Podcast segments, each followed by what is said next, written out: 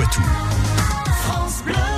Depuis 2015, une loi reconnaît que les animaux, même s'ils sont toujours soumis au régime des biens, sont des êtres sensibles. Les animaux sont-ils aussi bêtes que l'on veut bien le dire Jean-Michel Piquet.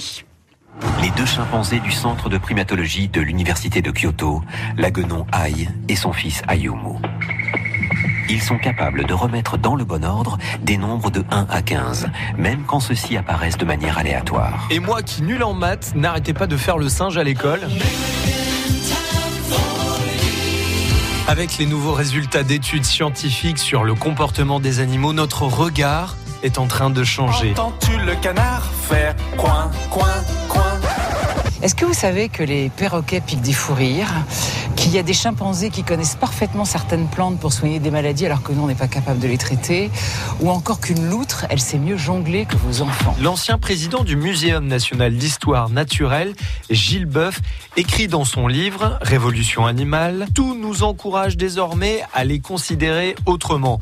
Ils savent innover, inventer, créer des outils, climatiser leurs habitats, tricher, compter. Il ne faut surtout pas croire Quoi?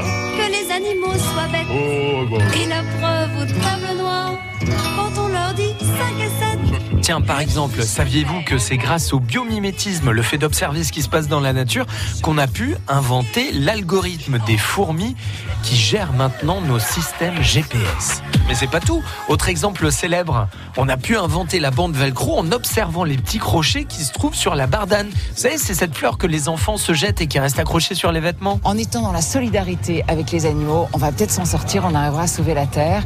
Et en plus, on aura des rapports vachement plus sympas avec nos amis, les animaux. Les animaux